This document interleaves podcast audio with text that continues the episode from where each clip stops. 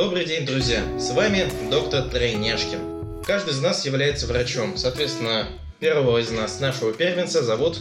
Ильнар, и я педиатр. Но я второй вышел на свет, и я являюсь терапевтом, меня зовут Ильнур. Ну, а меня, я самый младший, меня зовут Ильсур, и я врач-педиатр, так же, как и, скажем- так, среди нас троих, самый старший из нас Ильнар. На данный момент мы работаем в Москве, и мы с Исуром вместе в одной поликлинике, Ильнур в другой. Но и по совместительству я еще в частной клинике сижу, принимаю тоже прием. Так что э, как-то так. Да. Э, Кстати говоря, вот начнем, знаете, с самого начала, чтобы вам было понятно, откуда вообще взялось. Сразу говорю, мы все тройняшки.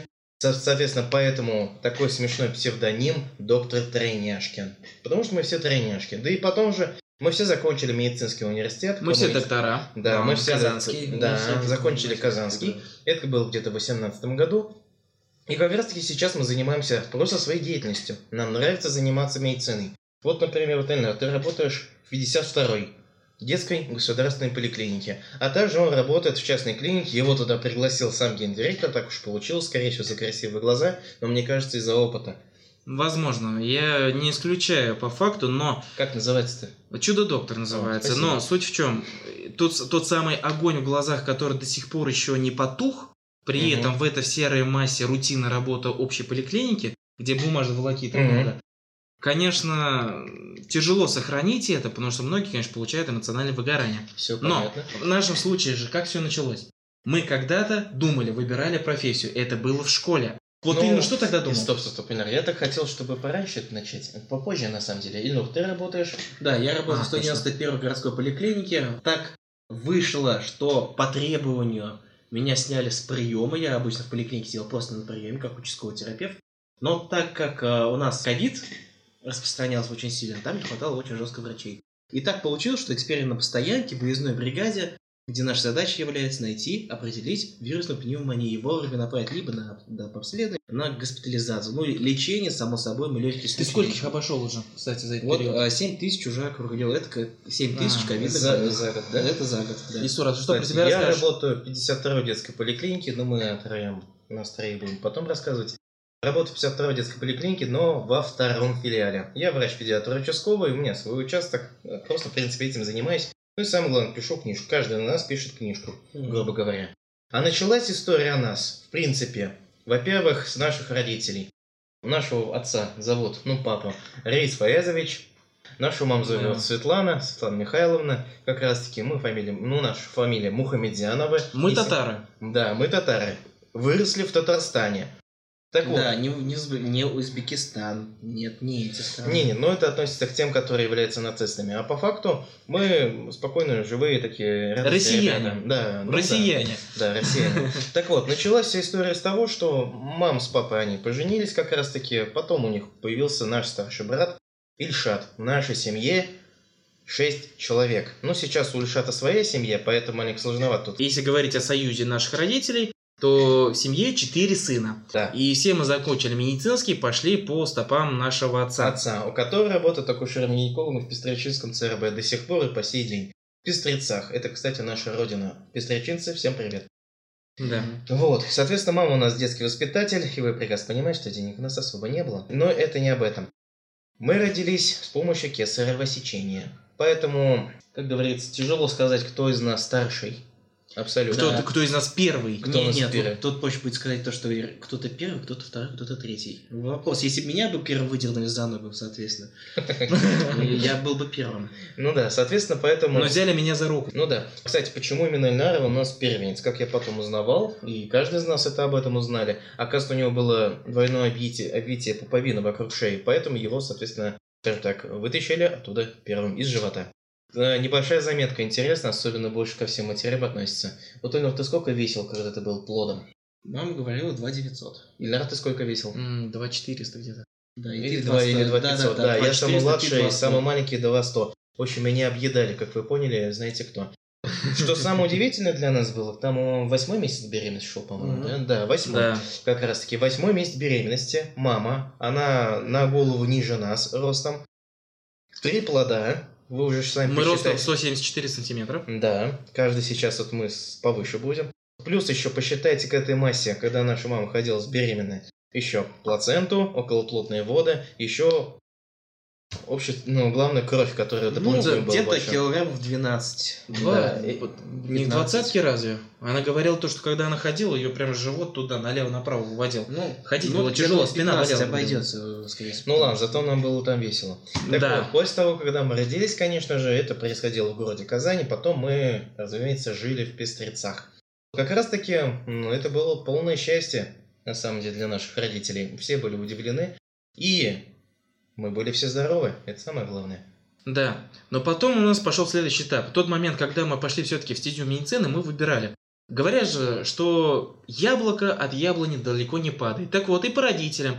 Между воспитанием, учителем татарского языка и воспитателем по совместительству, и врачом мы выбрали врачевание. И все начали стремиться. Вот это такой был напряг для папы, когда он узнал, что мы решительно хотим поступать в медицинский. В девятом классе мы об этом ему сообщили, у него Да. появилась головная боль. Потому что это столько нужно, это нужно Нужно троих отучить.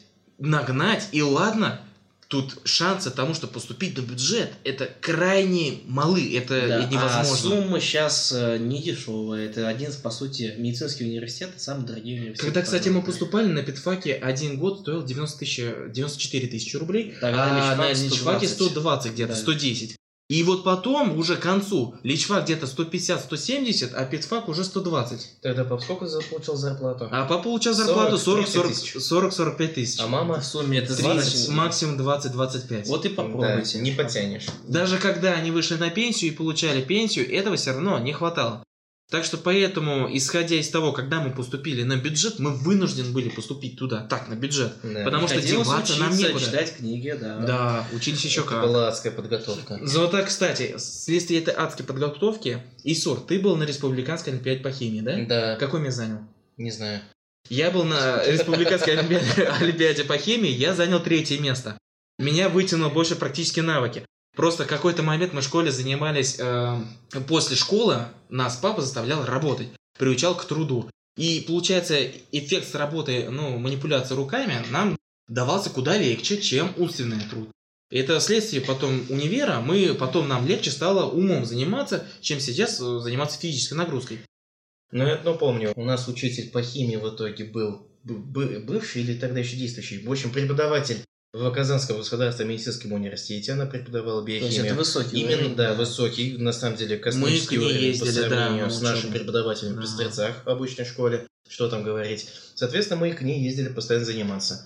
Мы у нее занимались, потом еще дома дополнительно занимались, в общем, подтягивали. Отдельно мы еще биологией занимались. Кстати, в медицинский, чтобы поступить, нужно три экзамена сдать главных. Это, это химия, биология И раз русский язык, русский да. язык, да. Везде по всем фронтам мы подтягивали. В итоге, как говорится, поступили на бюджетный место, на Да. бюджетные места. У нас получилось реально, хотя бы получали еще небольшую стипендию, она, правда, маленькая была, но это не суть. Там на одно бюджетное место было примерно 30 человек. Нет, а помните такой прикол, когда мы именно уже поступили в универ, Мгм. там же не знали, что тройняшки поступили. Да, А нет, никто не знал. декан знал, вернее, Вот слух-то пошел. Да, да, да. Приемная комиссия были в курсе, ректор был в курсе, проректора, и, и декан об этом узнали. Вот, но наш декан Петфака, Клюшкин Иван Владимирович, он тогда поступил крайне мудро. Он взял нас и реально взял и раскидал по разным группам, потому что он тогда сыграл на фактор того, что мы должны правильно, Социализироваться. да, должны пройти пройти. это правильно, чтобы Кстати. мы не, не были зависимы друг от друга У вас может возникнуть вопрос, вот мы втроем, например, поступили все медицинские университеты. Ну так как, как так вышло, что двое из нас педиатры, а один терапевт?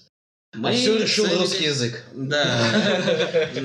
Да, просто мы считаем татары, и, соответственно, в основном там все на татарском языке. Вот. Вся И русский да. язык, это, ну... В тот момент условие. там был порог. Порог, э, что по каждому предмету должно быть не меньше 70 Не, но баллов, это чтобы не поступить на суть, личфак. но это не суть. Главное, то, что мы, нам нужно поступить на бюджет, и вот, вот только мне терапевта получилось поступить на бюджетный на личфак, потому что у Ульнарсы Сурум, и у них шансов, в принципе, было мало. Поэтому выбрали, вместо того, чтобы два платных, один бюджет, выбрали все три бюджетах, но, к сожалению, Да. двое педиатры. Но зато нам понравилось. С детьми действительно клево. Ильнур об этом, правда, никогда не поймет. Кстати, а, я будут дети, тогда боялся, я боялся реально к ним даже подходить. Да, Но страх еще Первая большой. практика на первом курсе вот выбила вот все вот эти нелепые доводы, как не идти к ребенку, особенно к болеющему ребенку.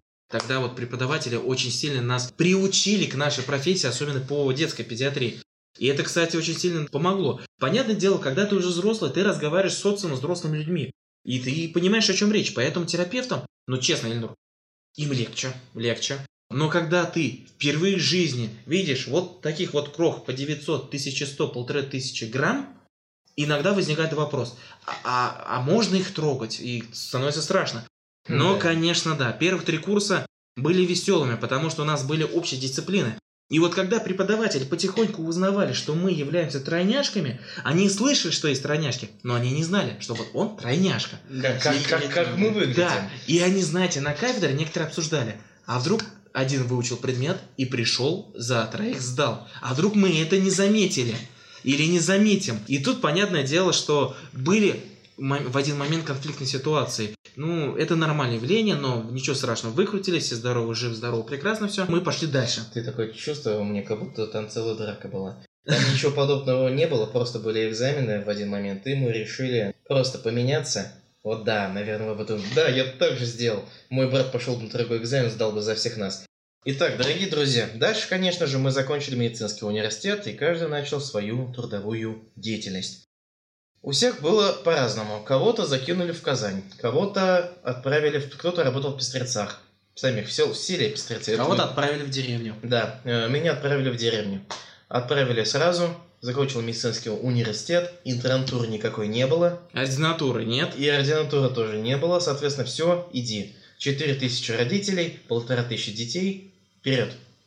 Короче говоря, Там даже началось- картотека была не сформирована, Так, я да, говорю об там- этом. Там много чего не было, это обычно была амбу- амбулатория, небольшая, чуть Это, больше ФАПа. это знаете как? Чтобы сдать кровь и мочу, нужно ехать в ЦРБ за 20 километров.